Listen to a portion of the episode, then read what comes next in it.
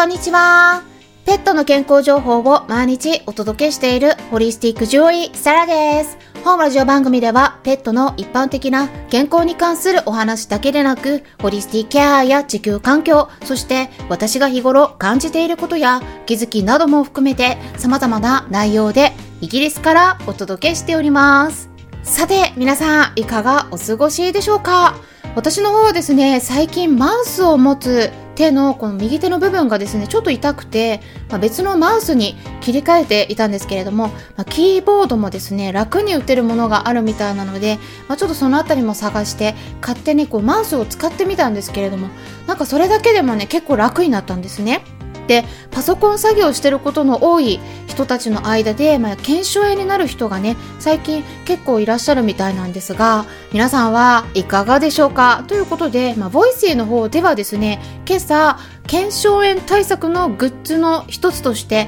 マウスを紹介したり、まあ、手首の体操についても触れたりしていましたので、まあ、そういった症状が出ているとか気になっている方がいらっしゃったら、まあ、ぜひボイシーの方も合わせて聞いていただければと思います。概要欄のところにリンク先を載せておきますね。さて今回はですね昨日血圧の話をしていったので、まあ、そちらに続き心臓病ですね、まあ、血圧にも関係しますけれどもそちらについてお話ししてみたいと思います。はい、まあ、心臓病ってね結構多いんですね。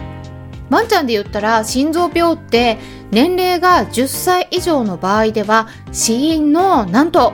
2位になっているんですよ。これが2021年。去年に発表された日本の大手ペット保険会社であるアニコム損害保険株式会社さんからの家庭動物白書に記載されてもいるしあと猫ちゃんの場合もですね、まあ、死因としてはあの腎臓病とかがんとかリンパ腫ほどは高くないんですけれども、まあ、あるデータでは全ての猫ちゃんのうち15%が肥大型心筋症と呼ばれる心臓病にかかっているという結果が公表されていることもあるくらい、まあ、心臓病ってね猫ちゃんでも本当は結構多い病気なんですね。でも実はこの病気ですね気づかれてないことが多いんですよ。で、この心臓病の特にワンちゃんよりも猫ちゃんの場合ですね、まあ、いわゆる隠れ心臓病になってて、本当は心臓病なのに気づかれていないことで、まあ、気づいた時にはもうかなり進んでしまって手遅れになっていることが多いというのがね、欧米の方でも指摘されているんですね。ということで、今回はその隠れ心臓病についてお話ししてみたいと思います。ま、あの、ワンちゃんの心臓病についてはですね、以前何度かお話ししていたことがあるので、えー、ワンちゃんの飼い主さんはですね、心臓病に気になっている方がいらっしゃったら、概要欄のところにまたリンク先も載せておきますので、えー、そちらの方をチェックしてみてください。で今回の話もね興味のある方は、え、ワンちゃんに関してもちょっとね、え、参考になるお話していきますから、えー、ぜひ合わせて最後まで聞いていただければと思います。でまずですね最初にお伝えしたいんですが隠れ心臓病っていうのはですねこれ私が勝手に言ってるだけなので、まあ、別に医学的な用語とかこう認められた用語でも何でもないんですね。なのでちょっとそのあたりはあぜひご理解いただければと思うんですけれども、まあ、分かりやすくするために心臓病なんだけれども、まあ、気づかれていないという意味で隠れ心臓病という表現をしてみました。でワンちゃんの心臓病はですね見つかりやすいのに猫ちゃんの方では見つかりにくいんですね。でこれさっきもお話ししましたけれどもなぜだと思いますか？それはですねまずかかりやすい心臓病の種類が違うからなんです。ワンちゃんの方で最も多い心臓病って言われたら何でしょうか？はい。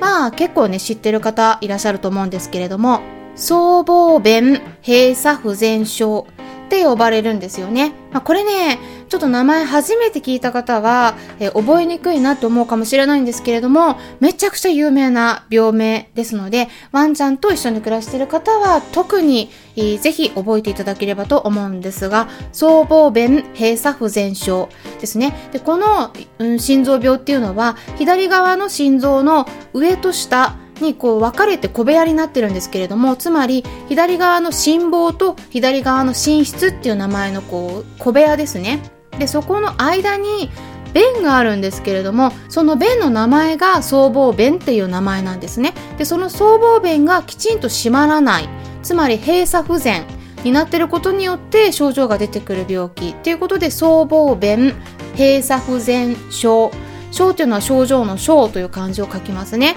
ということでこれは血流がですねこう逆流してしまって今度肺の方にね血液がうっ血することでこの病気になると咳が出やすくなるんですね。なのでまあそれで気づかれやすいんですけれども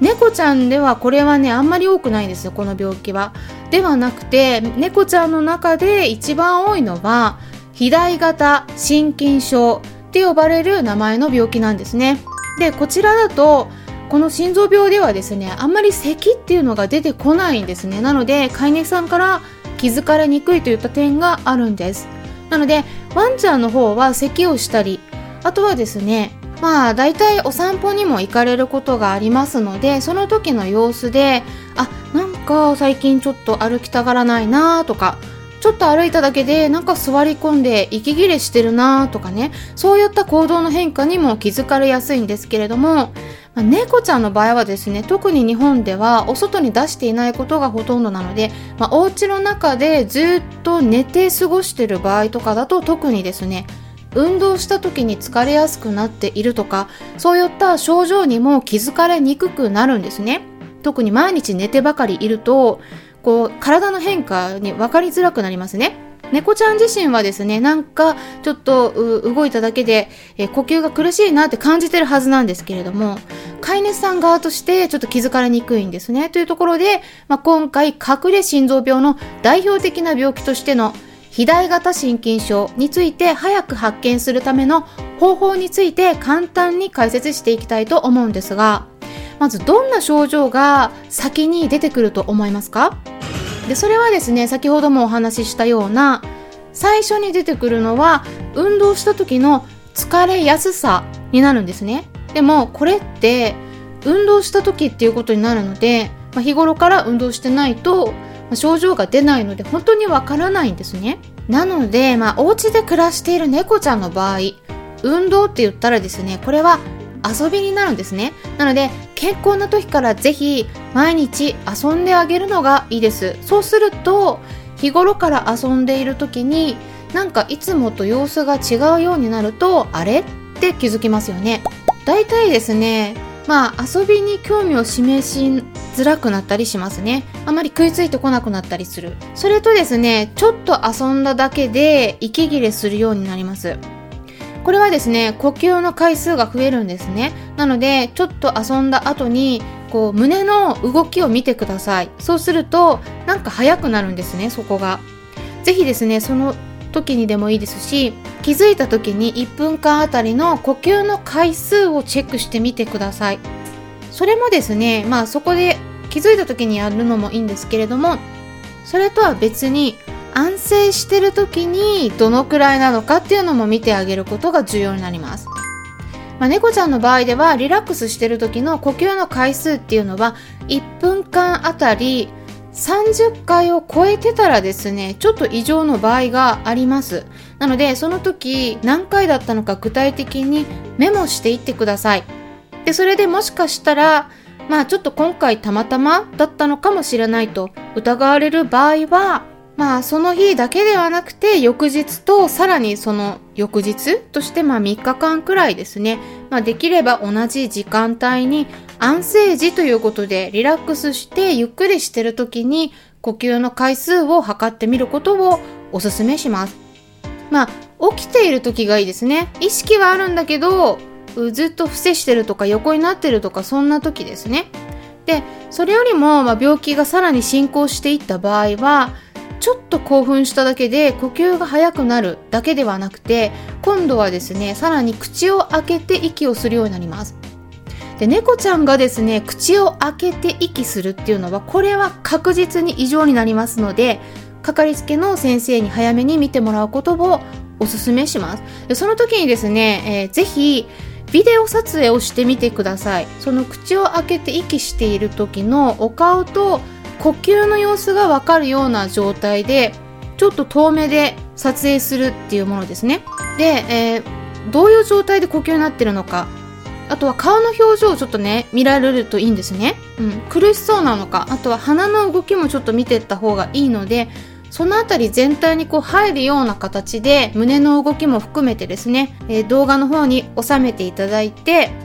でその撮影したものをかかりつけの先生に見せる。